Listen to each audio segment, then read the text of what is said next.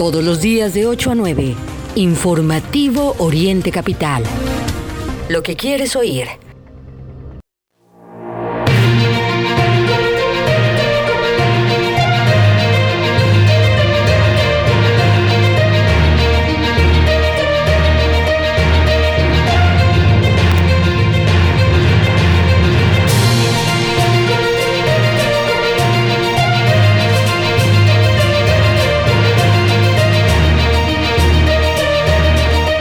¿Qué tal? Muy buenos días. Iniciamos el informativo Oriente Capital en este martes 31 de enero de 2023, cerrando por supuesto el mes, el primer mes de este año y por supuesto también arrancando el día muy bien informados a través del espacio noticioso de Oriente Capital, el informativo Oriente Capital. 9 grados es lo que tenemos en la temperatura en este martes, para hoy una máxima de 26, mínima de 7 es lo que nos espera en la zona oriente del Valle de México. En la capital mexiquense registran 6 grados en la temperatura. Para hoy la máxima será 22, la mínima de 5. Estamos, por supuesto, completamente en vivo a las 8 de la mañana con un minuto a través de Oriente Capital con todos los temas relevantes en, en, esta, en este día Así es que los invitamos, por supuesto, para que se queden con nosotros a, lo largo de la siguiente hora de noticias. Tendremos muchos temas que estaremos compartiendo con todos ustedes. Ya lo saben, en nuestras redes sociales, arroba Oriente Capital, para que ustedes nos puedan escribir, para que se puedan poner en contacto con nosotros. Raya Costa, su servidor Mario Ramos, todo el equipo de producción el equipo de corresponsales listos para llevarles la información en este día este martes 31 de enero. Estas son las voces que hacen la noticia en Informativo Oriente Capital.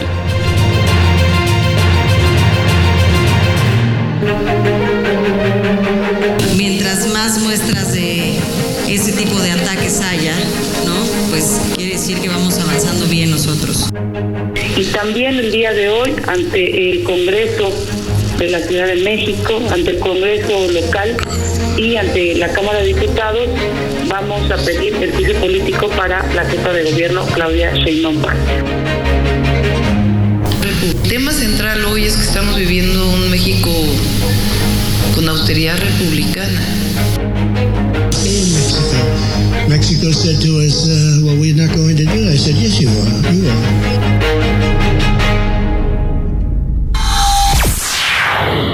Muy buenos días, son las 8 de la mañana con 3 minutos aquí en orientecapital.com. Este es el informativo y después de escuchar las voces, las voces protagonistas, vamos a presentarle el resumen de información. Hola Ceci, ¿qué tenemos el día de hoy? Hola, ¿qué tal? Buenos días. Les comento que Alejandra del Moral señaló que en Morena ya empezaron con sus nerviosismos. Y escuche bien esto, pues la Auditoría Superior de la Federación encontró irregularidades en la SED por 830 millones de pesos cuando Delfina Gómez estaba al frente.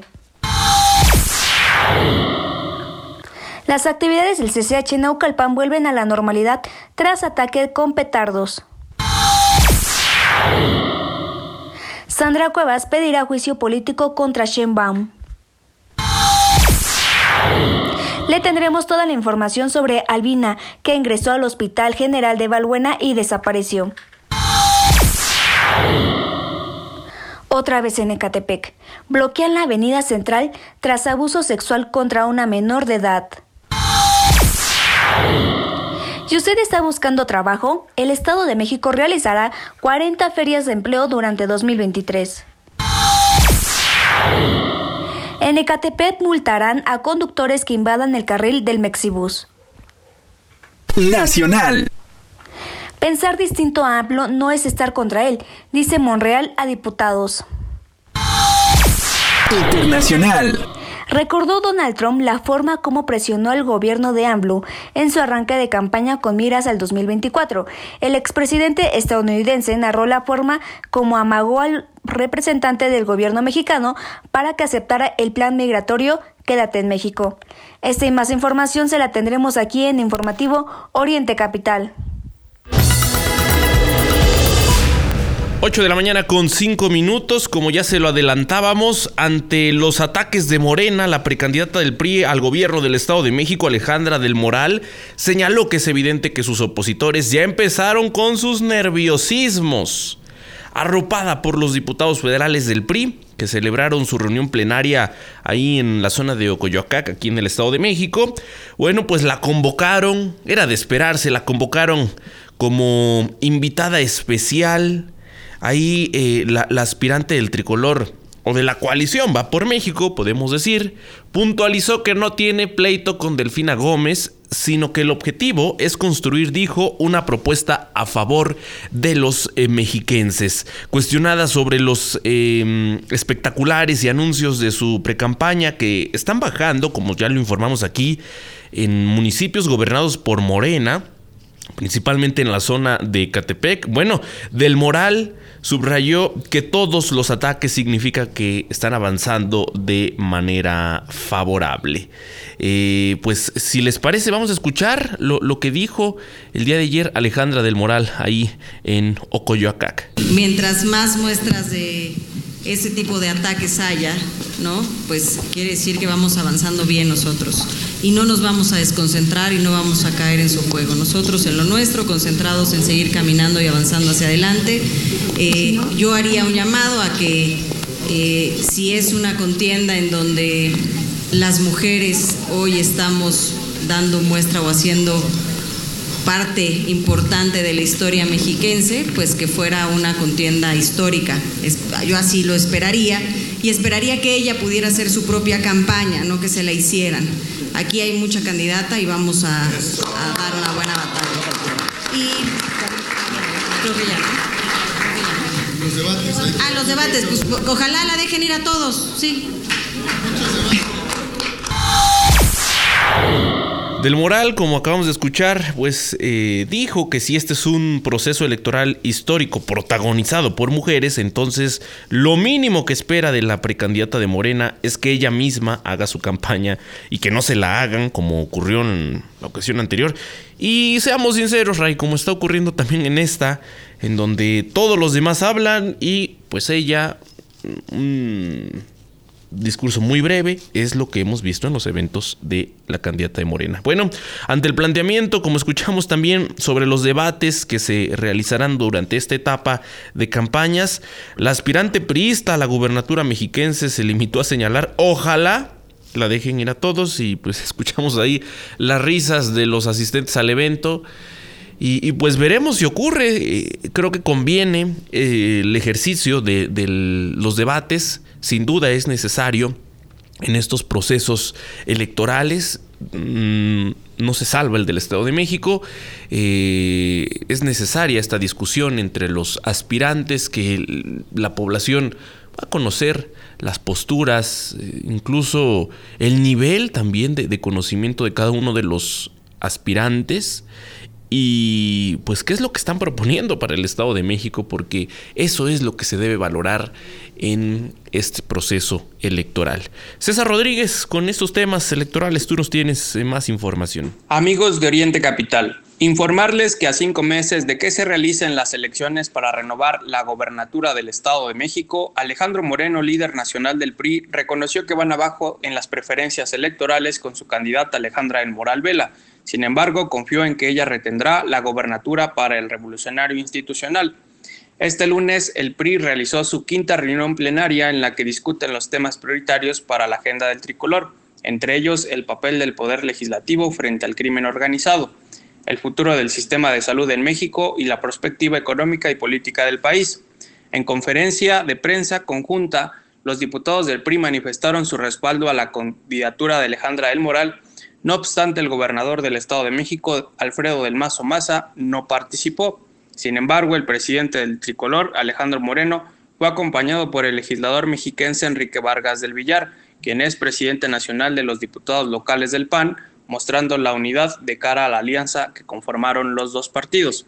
De acuerdo con encuestas como la del financiero Alejandra del Moral, se encuentra ocho puntos debajo de la banderada de Morena, PT y del Partido Verde Ecologista de México, Delfina Gómez. La medición publicada este lunes coloca a la morenista con 45% de la intención efectiva del voto, 8 puntos arriba de Alejandra del Moral, quien tiene 37%. En el caso de Delfina Gómez, en los últimos siete meses ha tenido un apoyo de entre 44 y 46%, mientras que la banderada del PAN, PRI, PRD y PANAL subió entre junio y octubre sus preferencias, ubicándose entre el 32 y 34%. Como ven, Mario y Ray, las cosas se van a poner bastante buenas en el Estado de México. Ya veremos qué sucede en las próximas semanas, informó para Oriente Capital César Rodríguez.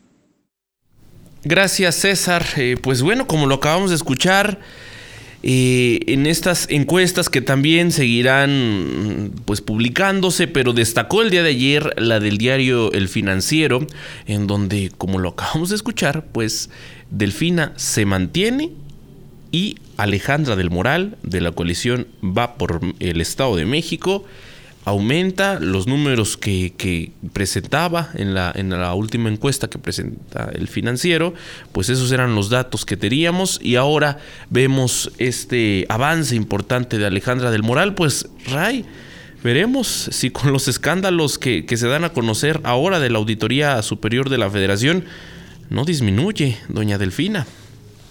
Así es, les contamos que la, Auditoría Superior de la Federación publicó un informe en el que se encontró supuestas irregularidades en la Secretaría de Educación Pública que podrían ascender hasta la módica cantidad de 830 millones de pesos, eso que luego Slim trae cuando va a Disneylandia y le da ahí a sus hijitos y a, su familia, pues bueno, 830 millones de pesos eh, es lo que se tiene que aclarar y este, esto ocurrió durante el periodo en el que Delfina Gómez, el perfil de Morena la gubernatura del Estado de México, pues fue titular de la SEP. Este texto no señala, hay que aclararlo, ningún tipo de ilícito, pero solicitó que se aclaren estas dudas. De acuerdo con lo encontrado por el organismo de la Cámara de Diputados, durante la gestión de Gómez Álvarez existieron irregularidades en los pagos de sueldos, prestaciones, categorías no consideradas, trabajadores designados eh, como deceso de nómina, bienes adquiridos no localizados o que no operan, entre otras.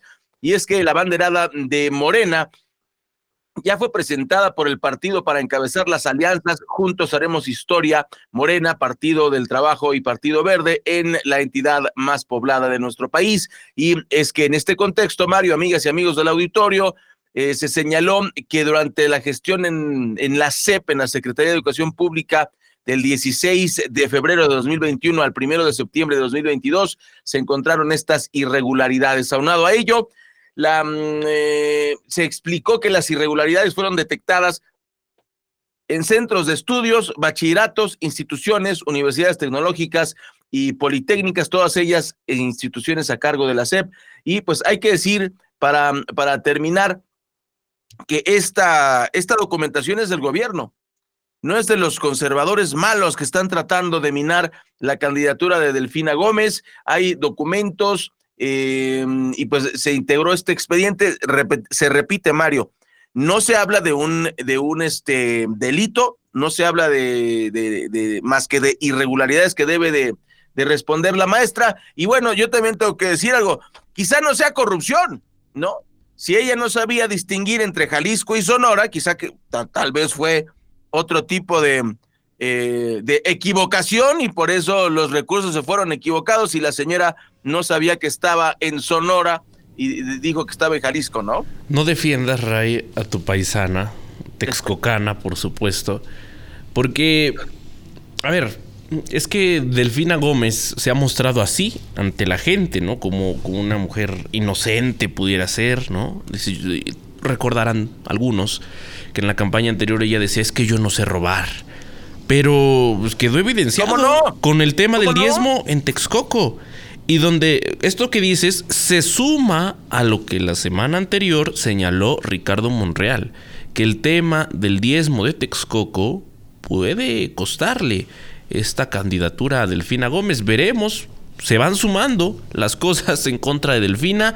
La auditoría superior, bueno, pues eh, en este sentido, son diputados los que salen a anunciar estos, eh, estas irregularidades y pues veremos, ¿no? Además del desastre que deja en la Secretaría de Educación, los malos manejos, pues que ya son característicos de doña Delfina, se vuelven a presentar ahora en, en la SEP, como ocurrió en el ayuntamiento de Texcoco en su momento. Mario, Mario, es muy peligroso, es muy peligroso este, la candidatura de Delfina Gómez. Eh, honestamente, yo sé, yo sé, entiendo que mucha gente dice, ah, mira, es banda, es del pueblo, ¿no? Pero no puede ser una, una gobernadora, no puede decir tengamos y podamos. O sea, es, lo digo en serio, lo digo en serio, como ciudadano realmente no puede ser. Será muy de barrio, pero no puede ser una, una, persona que diga podamos y tengamos, no puede ser, bueno, ya fue secretaria de Educación Pública, Mario. O sea, eso, eso no puede ser. Vamos a corte, regresamos las 8:15 minutos. Esto es el informativo de Oriente Capital.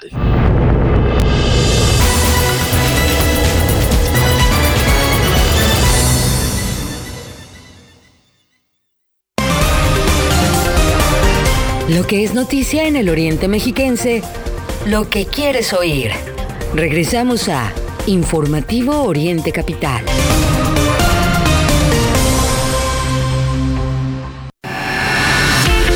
¿Quieres que tus platillos sepan deliciosos? Junta Carnation, La Lechera y Media Crema Nestlé y descubre que el delicioso secreto es juntarlas.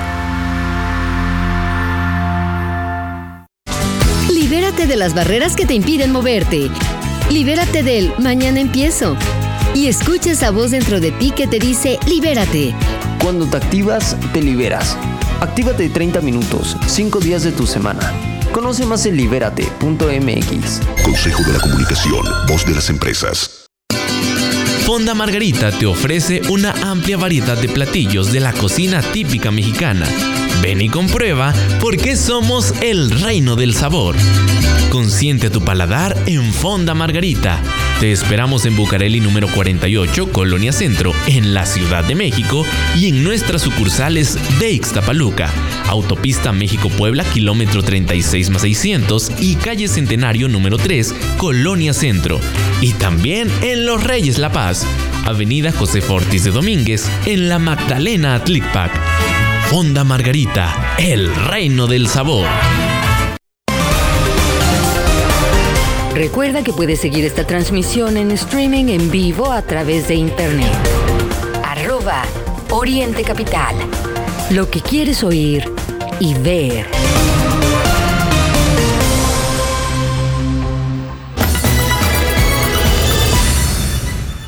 Ocho de la mañana con 18 minutos. Justamente ha cambiado el reloj. Continuamos a través del informativo Oriente Capital ya prácticamente en vísperas del Día de la Candelaria. Aquí ya todos listos para recibir nuestra buena dotación de tamales, pues ya sabe. Haga lo que debe. si, le tocó, si le tocó el mm, muñequito, pues hay que pagar. Es la tradición. Que no se pierda la bonita tradición. Y bueno, pues mm, después de la rosca de Reyes, culminamos con el Día de la Candelaria. Y eh, pues hay también que impulsar la, economía, lo dijimos aquí hace un par de misiones, los vendedores de tamales que bueno, pues tienen una importante presencia en todo el Valle de México habían informado que en comparación con años anteriores, pues al menos en, esta, en este año no tenían pedidos como ocurría, insisto, en años anteriores. Al final, pues eh, es también una afectación toda vez que para ellos representan días de venta. Eh, como digo, con motivo del Día de la Candelaria. 8 de la mañana con 19 minutos. Le hablamos aquí de lo que ocurrió allá en el CCH Naucalpan el jueves pasado, que pues suspendieron sus actividades luego de un ataque con petardos ahí en el CCH Naucalpan. Y bueno, pues afortunadamente este lunes 30 de enero se reanudaron las clases. La agresión de la que le, le comparto pues tuvo lugar en la tarde del eh, pasado jueves 27 de enero. Recordará usted, un grupo de agresores ajenos al CCH, hay que recalcar esto, arrojaron petardos junto a la puerta, lo que propició la erupción de las actividades académicas, además de, de que en su momento pues el plantel tuvo que ser evacuado, también conocimos de que un estudiante eh, fue golpeado al exterior del CCH y tuvo que ser trasladado al Hospital de Traumatología de Lomas Verdes. Bueno, pues... Em, ya alistan las demandas penales por este ataque con petardos y durante el fin de semana el plantel lanzó un comunicado para anunciar que este lunes estarían reanudando las actividades en los horarios habituales, cosa que ocurrió, y estaremos muy atentos a lo que se dé ahí en el CCH Naucalpan, por supuesto la comunidad de no solo los estudiantes, los padres de familia preocupados también por esta situación que se, que se presenta, eh, han solicitado a las autoridades locales, a las autoridades en este caso del municipio de Naucalpan, que brinden mayor seguridad en este, uno de los planteles eh, de CCH más importantes que, hay, y eh, que no se ponga en riesgo la integridad de los estudiantes. es lo que se está pidiendo a las autoridades locales. Esperemos que, ante lo, lo ocurrido el pasado jueves, pues se estén tomando las medidas necesarias. Son las 8 con 21 minutos aquí en orientecapital.com. Le tenemos más información y le voy a platicar que Sandra Cuevas, la alcaldesa de Cuauhtémoc, dio a conocer que va a buscar que el Congreso de la Ciudad de México eh, lleve a cabo un juicio político contra la jefa de gobierno Claudia Sheinbaum Pardo, esto como respuesta a las autoridades que ingresaron como parte de un operativo a las instalaciones de desarrollo social y bienestar de la demarcación y donde se encontró propaganda contra la morenista. Durante una entrevista, la banderada de la coalición Va por México indicó que va a iniciar dos procesos legislativos para lograr que la militante de Morena enfrente a la justicia. El primero será ante el Congreso de la Unión, el segundo ante el Congreso de la capital de nuestro país. Sin embargo, ahí no frenó sus intenciones de no permitir impunidad frente al operativo que se llevó a cabo el pasado viernes 27 de enero, pues indicó que va a presentar una denuncia ante la, ante la Fiscalía General de la República en contra de la Administración Capitalina por supuesta participación en cuatro delitos. Ahí le van. Privación ilegal de la libertad, ejercicio ilegal del servicio público, uso ilegal de la fuerza pública y coalición de servidores públicos. Cuevas Nieves señaló que la denuncia no será solo para Claudia Sheinbaum, sino en contra de Juan José Serrano, titular de la Secretaría de la Contraloría General, persona que se señala eh, encabezó el, el operativo, y los que resulten responsables de la acción que desde su perspectiva fue ilícita pese a que provino de órganos del Estado. Sin embargo, apuntó que es consciente que quizá todo el movimiento que ha encabezado en materia judicial no tenga respuesta, pues acusó a la administración capitalina de controlar a todas las instituciones de procuración de justicia. Y también el día de hoy, ante el Congreso de la Ciudad de México, ante el Congreso local y ante la Cámara de Diputados, vamos a pedir el juicio político para la jefa de gobierno, Claudia Sheinbaum. De hecho, yo, yo estoy segura que tampoco las denuncias van a proceder porque sabemos que ellos controlan gran parte de las instituciones. Sin embargo, es importante dejarlas eh, y en algún momento yo soy paciente, soy tolerante, soy eh, sé esperar el tiempo suficiente para que esas denuncias se puedan hacer valer, posiblemente en el 2024.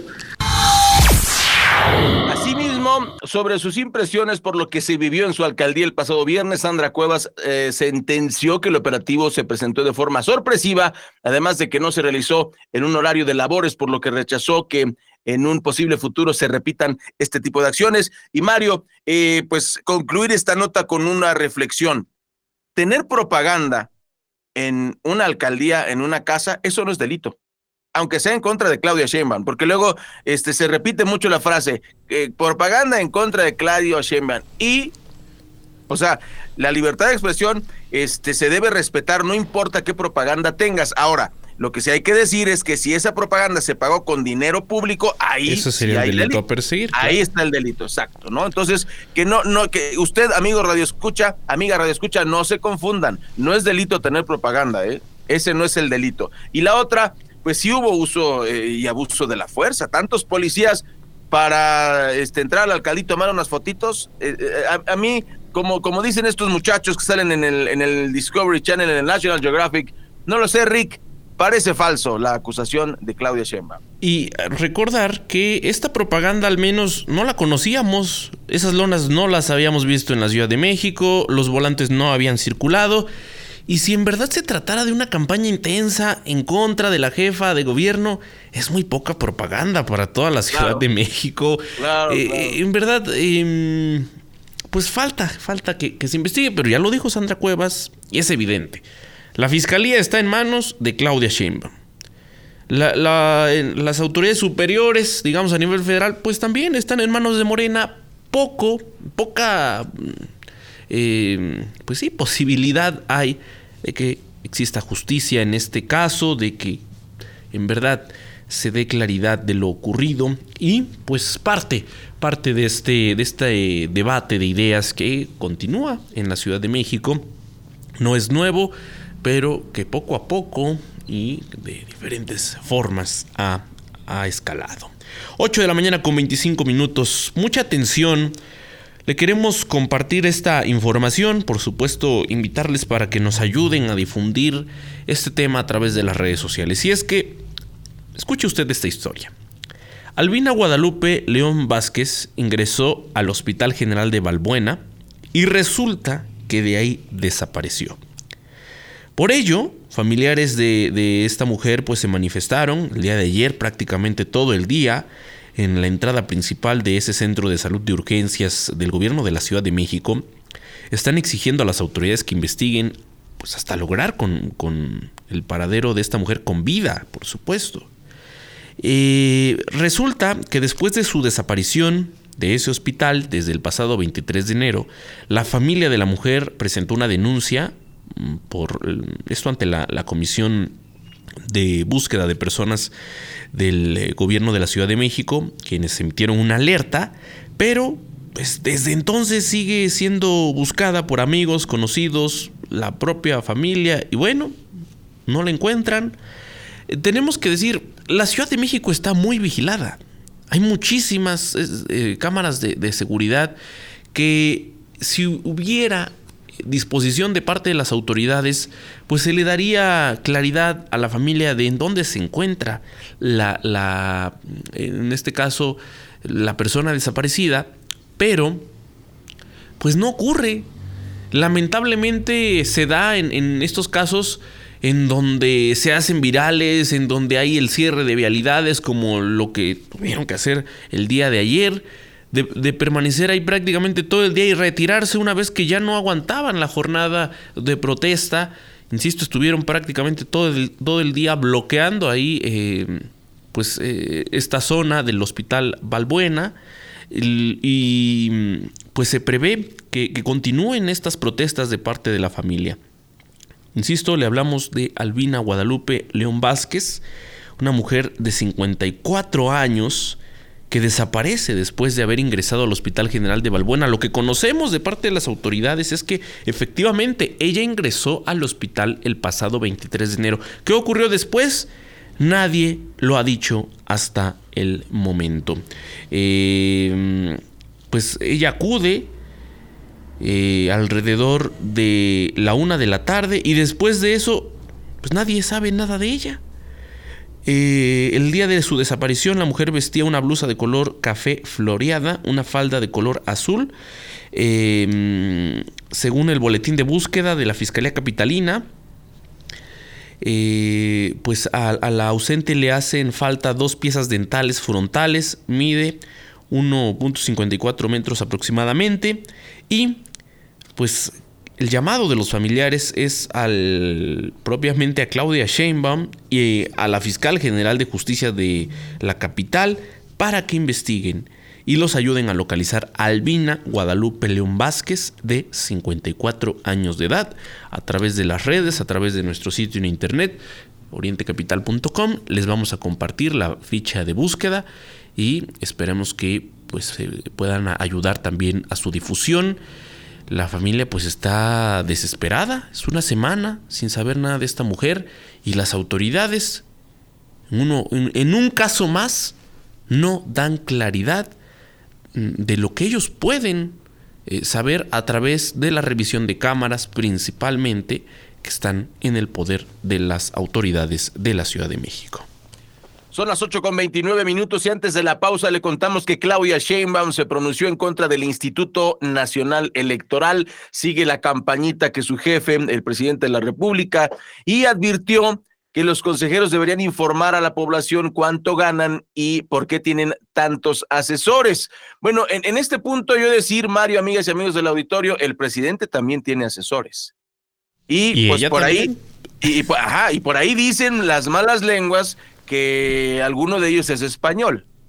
Dicen las malas lenguas. A mí no me hagan caso. También tienen asesores de, marketing político, pero bueno, para que no sea mentirosa y pues entonces que todo el mundo eh, diga cuánto gana, ¿no? Y pues cuestionada en conferencia de prensa, la mandataria capitalina advirtió que los consejeros electorales Lorenzo Córdoba y Ciro Murayama se han dedicado a ser voceros de la oposición en lugar de ser árbitros electorales. A estos consejeros pues se han dedicado a ser eh, voceros de una posición. Eh, dejaron de ser árbitros.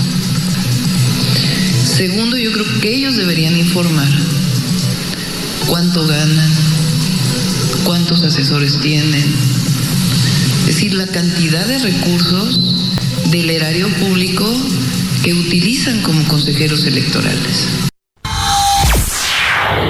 Asimismo, cuestionó que los consejeros electorales tengan un salario mayor al del presidente Andrés Manuel López Obrador y que no se trabaje con la austeridad republicana dentro del órgano electoral. Eso dijo Claudia Sheinbaum. Vamos a corte y regresamos a las 8 de la mañana con 31 minutos. Esto es Oriente Capital.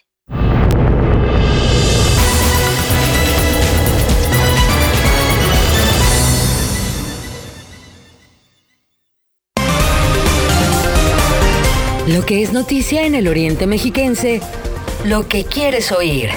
Regresamos a Informativo Oriente Capital.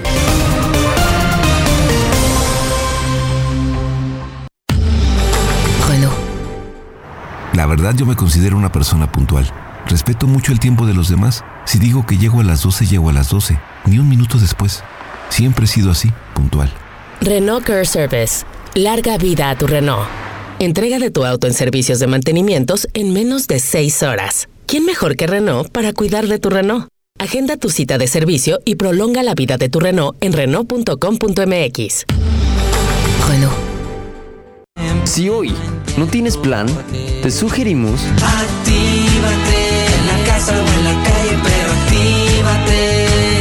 Cuando te activas, te liberas. Actívate 30 minutos, 5 días de tu semana. Conoce más en libérate.mx. Consejo de la Comunicación, voz de las empresas. Tus eventos especiales en el mejor lugar y acompañados del mejor sabor. En Fonda Margarita te ofrecemos distintos paquetes para esos momentos únicos. Ven y celebra con nosotros tus bodas, bautizos, cumpleaños, aniversarios, conferencias y más. Tenemos todo para tus eventos. Te esperamos en Bucareli 48, Colonia Centro, en la Ciudad de México y en nuestras sucursales de Ixtapaluca, Autopista México-Puebla, kilómetro 36 más 600 y calle Centenario número 3, Colonia Centro. Y también en Los Reyes La Paz, Avenida José Fortis de Domínguez, en la Magdalena Tlicpac. Fonda Margarita, el reino del sabor. Recuerda que puedes seguir esta transmisión en streaming en vivo a través de internet. Arroba Oriente Capital. Lo que quieres oír y ver.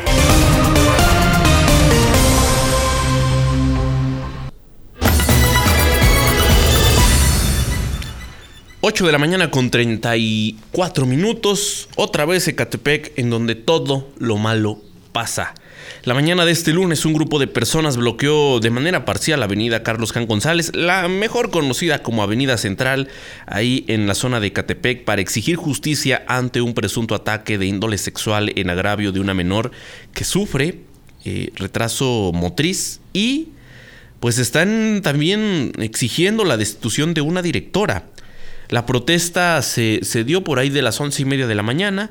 Este grupo de eh, personas mostraron su inconformidad con cartulinas en las cuales se expresaron frases como los niños no se tocan, eh, queremos justicia. Y bueno, como le digo, tomaron dos de los cuatro carriles centrales y laterales de la vía rápida en dirección hacia la Ciudad de México, a la altura de la estación del metro Ecatepec. Según los quejosos, el pasado 11 de enero, un profesor identificado como Héctor N de 34 años de edad, presuntamente abusó sexualmente de una menor con retraso motriz dentro de las instalaciones del Centro de Atención Múltiple, el CAMP, número 7, ubicado en eh, la calle Valle de Anáhuac. La menor, de identidad reservada, relató a su madre que el docente le realizó tocamientos por debajo de su blusa y su pantalón, motivo por el cual la mujer denunció el hecho ante la Fiscalía General de Justicia del Estado de México. Policías de investigación pues eh, complementaron la orden de aprehensión en contra del presunto responsable, con quien el fin de semana, pues, em, a quien el fin de semana, perdón, se, le detuvo, fue ingresado al Centro Penitenciario y de Reinserción Social, el penal de, Chiconautla, y bueno, los eh, manifestantes indicaron que, podrán, que podrían existir seis o siete casos más por presunto abuso sexual que aún no han sido denunciados ante la Fiscalía Mexiquense, pero eh, pues que, esperan pues que, las demás familias agraviadas pues presenten las denuncias. Y hay que destacar, esto no puede pasar así desapercibido. En Ecatepec constantemente se ha conocido de estos Em, abusos sexuales de parte de profesores. 2022 destacó, los casos fueron muchos y en la mayoría de denuncias se comprobó que eh, pues las acusaciones eran ciertas, pero ¿qué está pasando en Ecatepec? ¿Por qué se, se está dando este fenómeno? Pues habría que cuestionarle eh, a las autoridades, por supuesto, a las autoridades educativas, por qué se permite, qué, es lo que está fallando. El, hecho de que mm, se estén registrando tantos delitos sexuales en contra de menores de edad y en contra en particular de estudiantes, porque esto se está dando en escuelas de Ecatepec. ¿Qué es lo que está pasando? Vamos ahora contigo, Adrián López, nos tienes información importante desde la zona de Chalco. Buenos días, Rayi Mario. Habitantes de la unidad habitacional Pueblo Nuevo en el municipio de Chalco han estado viviendo en peligro latente debido a que las fallas geológicas han dañado las calles, así como grietas en la tierra, son aproximadamente 50 casas las que se encuentran en riesgo, y es que desde julio del año 2022 sus casas están dañadas. Dos de esas casas se reportaron como pérdida total. Pese a las diversas denuncias de los ciudadanos, no han obtenido respuesta por parte del presidente municipal morenista Miguel Gutiérrez. Los vecinos esperan la respuesta favorable del presidente municipal, informó para Oriente Capital Adrián López. 37 aquí en orientecapital.com, pues tenemos una mala noticia, eh, el deporte mexicano se enluta, la NASCAR confirmó la muerte del piloto Federico Gutiérrez de 17 años, quien perdió la vida en un accidente automovilístico que ocurrió el fin de semana pasado sobre la autopista Toluca-Citácuaro, ramal Valle de Bravo. Los hechos ocurrieron durante la tarde-noche del domingo en el kilómetro 34 eh, de esta autopista entre la comunidad de Laguna Seca, Villa Victoria y San Bartolo Amanalco. Reportes policíacos refieren que los servicios de emergencia atendieron a los tribulantes de dos unidades que habrían chocado de forma frontal de acuerdo con este mismo informe, se trató de un auto Transam color amarillo y una camioneta Expedition blanca. Durante el rescate fue reportada la muerte del joven piloto, hecho que fue confirmado más tarde por NASCAR. Asimismo, fueron trasladadas tres personas heridas vía aérea al Hospital ABC ubicado en Santa Fe, Ciudad de México, y uno más al Hospital General Valle de Bravo. Trascendió que Federico iba acompañado por su hermano Max. Por otra parte, en la camioneta blanca se transportaba Alma Rosa N, de 38 años, Patricio Henry N, de 73 años, y Beatriz N, de 65. Esta última, la mujer prensada, fue trasladada vía aérea a la Ciudad de México. Una noticia verdaderamente trágica. A las 8.39 minutos te escuchamos, Tatiana Valdés. ¿Qué nos tienes en el informativo? Hola, ¿qué tal? Muy buen día, Ray Mario Auditorio.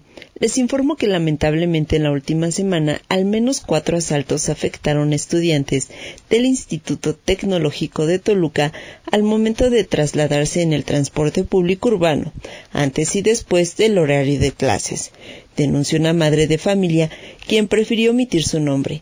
Las líneas afectadas fueron la 8 de noviembre y Colón Nacional, uno de los asaltos, explicó, fue el martes 24 de enero. Al día siguiente, nuevamente los estudiantes fueron asaltados y amenazados con arma de fuego por tres sujetos, en Santana Tlapaltitlán, en Toluca, y dos más el viernes 27 a la altura de Infonavit y La Pila en el municipio de Metepec. En el último caso, relató el autobús en el que viajaba su hijo se detuvo para subir a pasajeros de otro camión que acababa de ser asaltado y dos cuadras adelante los volvieron a asaltar, por lo que varios estudiantes presenciaron dos robos en menos de media hora. Ante esto, los usuarios de transporte público piden a las autoridades reforzar la vigilancia tanto en las zonas afectadas como en las líneas de transporte para que los estudiantes no sigan siendo afectados, pues los jóvenes ya están muy asustados y temen por su seguridad. Informó para Oriente Capital Tatiana Valdés. Gracias Tatiana por tu reporte. En más temas del Estado de México, durante este 2023 se llevarán a cabo alrededor de 40 ferias del empleo en distintas regiones de la entidad. La Secretaría del Trabajo a través de su titular, Maribel Góngora Espinosa, detalló que estos eventos iniciarán el mes de febrero. Anótele bien, y pues además eh, se puede enterar eh, de, a, través de las redes de la Secretaría del Trabajo del Estado de México de las convocatorias, ya que puntualizó que durante este mes se eh, pues van a desarrollar cuatro eventos.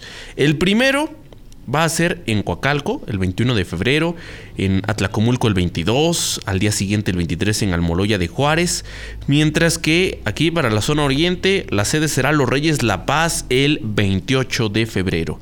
La funcionaria resaltó que en los últimos cinco años el gobierno estatal ha realizado un total de 247 ferias del empleo, esto en coordinación con los ayuntamientos y por supuesto con las empresas quienes tienen que hacer el registro de sus vacantes. Góngora Espinosa comentó que en los próximos meses se tiene proyectada la puesta en marcha de ferias del empleo en los municipios de Toluca y Lerma. También destacó que, mm, además de las ferias del empleo regionales, la Secretaría del Trabajo tiene disponible en su sitio en Internet eh, un portal de empleo donde pues a la fecha se ofrecen 951 vacantes en el Estado de México. En este mm, espacio mm, se detalla sobre la empresa que oferta las vacantes, el tipo de empleo, el sueldo mensual y por supuesto el municipio donde se requiere. Eh, además, bueno, también ofrece otros servicios como ocurre con los, em, pues, los despidos laborales, el incumplimiento en el pago de alguna prestación o la aclaración de dudas. Así es que, pues, queda ahí la invitación para hacer uso de este portal de la Secretaría del Trabajo en el Estado de México. Con más temas desde la zona de Toluca, Berenice Moreno, tú nos informas. Muy buenos días, auditorio de Oriente Capital. Aunque continúa la mesa de diálogo entre vecinos y autoridades, ya se reporta una mortandad de al menos 18 negocios ubicados sobre calles de la colonia Universidad, donde el Ayuntamiento de Toluca instaló parquímetros virtuales. De acuerdo con el décimo regidor del gobierno municipal, Mario Hernández Cardoso, todavía no existe un acuerdo entre los ciudadanos de la colonia en mención y las autoridades municipales. Ello, a pesar de algunos recorridos efectuados por las avenidas donde se instalaron estos parquímetros, informó que de acuerdo a los datos de los mismos comerciantes y vecinos de la colonia en mención, el daño económico equivale ya al 40%, por lo que es urgente revisar el tema y llegar a un acuerdo. Aunado a ello, subrayó el tema de la inseguridad toda vez que las calles aledañas a donde se encuentran los parquímetros virtuales son blanco de los delincuentes que cometen los clásicos cristalazos. Habrá que esperar, finalizó Hernández Cardoso, el resultado de la próxima mesa de diálogo para determinar si hay un acuerdo o no, pues de lo contrario, los vecinos ya planean realizar otro tipo de acciones como muestra de rechazo a esta medida. Ray, Mario, auditorio, mi reporte para Oriente Capital, Berenice Moreno.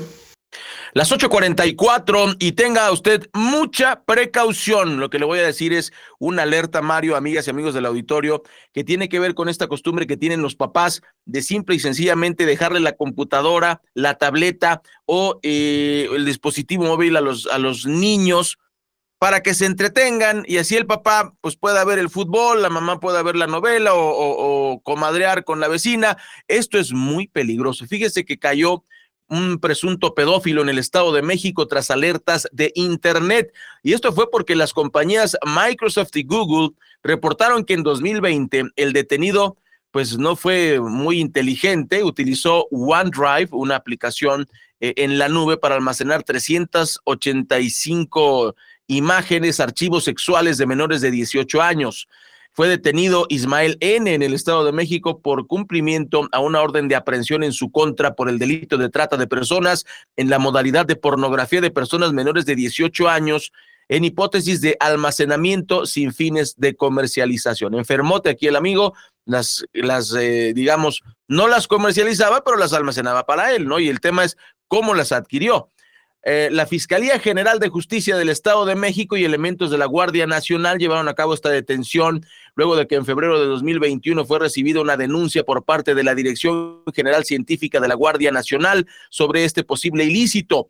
Luego de que el Centro Nacional para Niños Desaparecidos y Explotación había generado tres reportes por incidencias por las compañías Microsoft y Google, ya que el 3 de marzo de 2020, eh, del 3 de marzo de 2020 al 24 de junio de, este año, un usuario de nombre Ismael N había utilizado este servicio para almacenar los archivos y de las indagatorias se determinó que 375 archivos eran de contenido sexual o exhibicionismo corporal con fines lascivos y sexuales. Le vamos a mantener informado. Este operativo se llevó a cabo en Tlanepantla y pues nada más repito, Mario, no es una buena idea que a tu niño menor de edad, inclusive aunque esté en la prepa, secundaria y prepa, no es buena idea que le des un celular y que lo dejes que se encierre en su cuarto.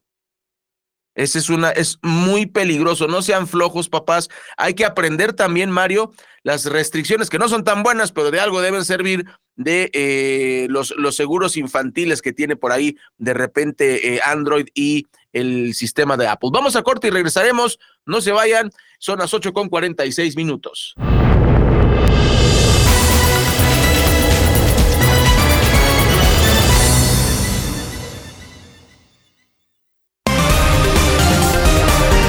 Lo que es noticia en el Oriente Mexiquense, lo que quieres oír. Regresamos a Informativo Oriente Capital. Vive al máximo la emoción en entretenimiento. Apasionate con los mejores partidos completamente en vivo. Siente la magia de las películas en 4K Contrata Sky desde 349 pesos sin costo de suscripción y recárgate de contenido todos los meses. Llama al 55 40 40 0202 o escanea el código QR y contrata Sky. Expertos en el contenido que te gusta. Términos y condiciones en sky.com.mx. No laves en casa. En Cleanmatic lava más por menos. Contamos con lavadoras industriales y semi-industriales que te garantizan la mejor calidad de lavado al menor precio, además de secadoras. Abrimos desde las 7.30 de la mañana y hasta las 9 de la noche de lunes a domingo. Estamos ubicados en la colonia Tlazalpa, Avenida Unión esquina con Josefa Ortiz de Domínguez en Los Reyes La Paz. En Cleanmatic, lava más por menos. Le mandé esto a mi jefe. Por el contrato. ¡Qué bonito! Dile que yo le mando esto, este regalo y un código de ética. Buenas tardes. Yo soy de las que dicen no a la corrupción. Consejo de la Comunicación, voz de las empresas. Recuerda que puedes seguir esta transmisión en streaming en vivo a través de internet. Arroba Oriente Capital. Lo que quieres oír y ver.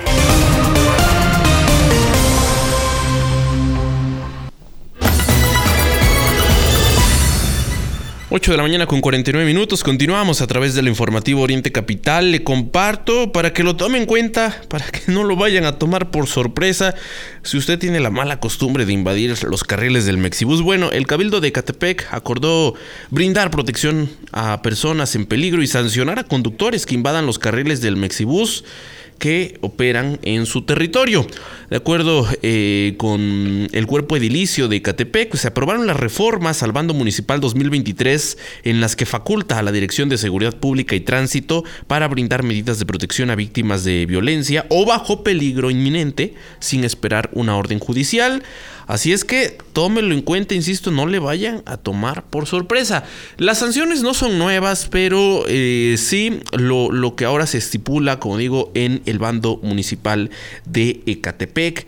Eh, están pues aprobadas las sanciones para los conductores que invadan el carril confinado del sistema de transporte Mexibus que corre dentro del territorio municipal. Vamos a estar atentos a lo que nos informen las autoridades y a ver qué... qué eh, sanciones se, dan en los próximos días porque a lo largo y ancho de la red que opera del Mexibus y también del Metrobús en el caso de la Ciudad de México, nunca faltan los conductores que se les hace fácil invadir el carril confinado y en el peor de los casos provocan accidentes. Lo malo es que muy pocas sanciones hay en este sentido. Antes de irnos con la información nacional, le comparto que luego de robar un vehículo con violencia, estoy en la colonia Trinidad del municipio de Cuautitlán, Cuatro eh, individuos fueron detenidos por elementos de la Secretaría de Seguridad Pública y Tránsito de Cuautitlán.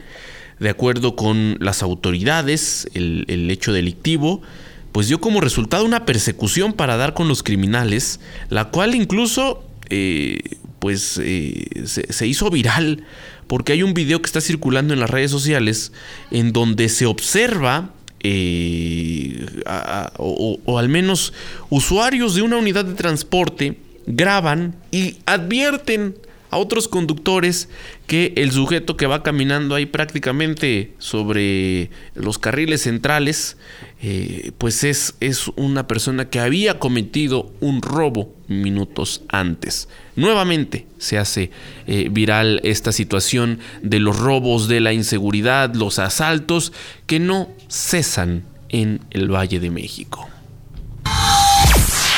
Son las 8.51 minutos, las 8.51 este lunes 31 de enero, martes 31 de enero, este martes 31 de enero, eh, vamos a contarle que eh, entre lo legal y lo justo, yo me quedo con la ley y el Estado de Derecho, fue lo que dijo el senador Ricardo Monreal Ávila el morenista incómodo al aclarar que mm, tener esta postura no es estar en contra del presidente Andrés Manuel López Obrador, aunque Andrés Manuel López Obrador pues tiene siempre otros datos, ¿no? El que no está de acuerdo con él y ya, incluso ustedes lo saben, no lo menciona en las mañaneras como parte de sus hermanos que está proponiendo para la presidencia de la República. Simplemente no lo menciona y es por este tipo de declaraciones. Durante la reunión plenaria de los diputados federales de Morena, el presidente de la Junta de Coordinación Política del Senado respondió a los señalamientos de algunos diputados en el sentido de que a veces es muy crítico con el movimiento de la 4T y que le lleva la contraria al presidente de la República. Apuntó que el límite entre lo legal y lo justo se, se, ha discutido mucho a lo largo de la historia y subrayó que la ley es el arma que tiene la sociedad para defenderse. Recordó que ha acompañado al mandatario durante 25 años en las buenas y en las malas. La participación de Ricardo Monreal fue posterior a la de la jefa de gobierno Claudia Sheinbaum, pero no coincidieron en el mismo espacio, por lo que no se vieron ni hubo un saludo. El coordinador parlamentario llegó temprano a la Cámara de Diputados y durante la participación de la mandataria capitalina esperó en una oficina aledaña al auditorio. Entonces, no se juntaron o no quisieron juntarlos. Son dos cosas completamente diferentes. Y oye, Mario, eh, pues fíjate que este tema ya lo hemos comentado y otra ocurrió otra vez ahora en, en Guanajuato y es que 15 estudiantes de una escuela primaria ubicada en el municipio de Guanajuato en la región central de nuestro país se intoxicaron por consumir clonazepam. Eso lo informó el gobierno municipal a través de un comunicado por este maldito reto de TikTok. Y, y la solución, como decíamos en la nota anterior, Mario, no es quitar el TikTok, no es prohibir el TikTok, es una cosa de sentido común. El TikTok no es el malo. El problema es que, para empezar, ¿cómo le hacen los chavos para conseguir clonazepam? Ya se evidenció en el caso del Valle de México, incluso, aunque se dice oficialmente que la adquisición de este producto es con receta médica, en el caso del Valle de México usted lo puede adquirir en cualquier tianguis. ¿Lo consigue así?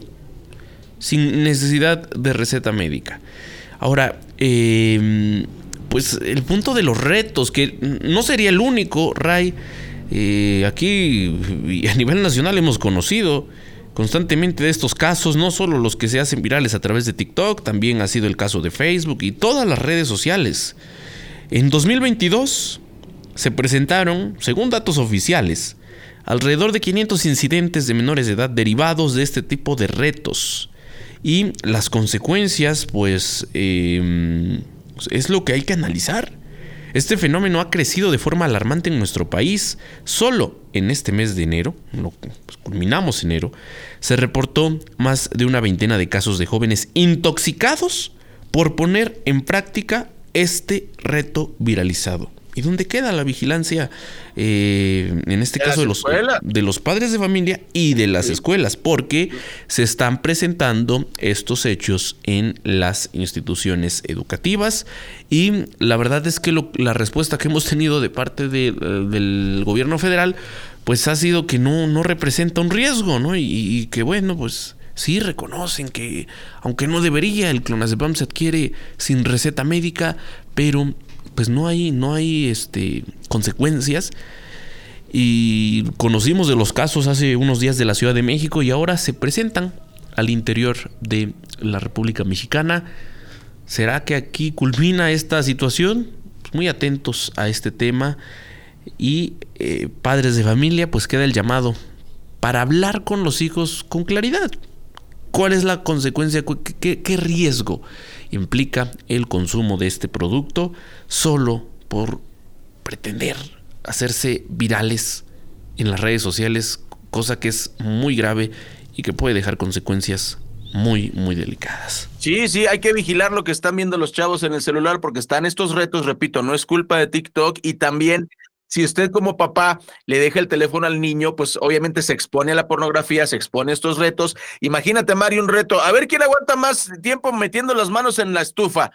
O sea, es, una idiotez, o sea, no se necesita ser un científico para saberlo, pero bueno, los chavos, más de 500 incidentes y el gobierno dice que no es preocupante, estamos en la lona, como siempre, con la 4T. Faltan tres para las nueve, escuchemos a Miguel Casica y los titulares de hoy. Así los titulares de hoy. Reforma cuestionan a ser mano de chavista. Universal, corcholatas piden unidad contra los conservadores. Milenio, nuevos consejeros del INE por sorteo, propone a Dan Augusto. Excelsior, Putin convirtió la energía en un arma. Jornada, arrancan. Sol de México, México debe pago de membresía a la ONU. 24 horas, sociedad civil busca un cambio para 2024. Razón, va 4T por nuevos consejeros del INE vía tómbola para no suplicar acuerdos. Heraldo llevan las corcholatas peticiones a legisladores. Crónica lanzan plataforma plural para construir proyecto alternativo. Es noticia hoy. Violencia desplaza a 379.322 mexicanos. Uno más uno. Durante administración de Delfina Gómez encuentra Auditoría Superior irregularidades en la SEP por 830 millones de pesos. El día, gobierno federal sacrificará aún más los servicios públicos.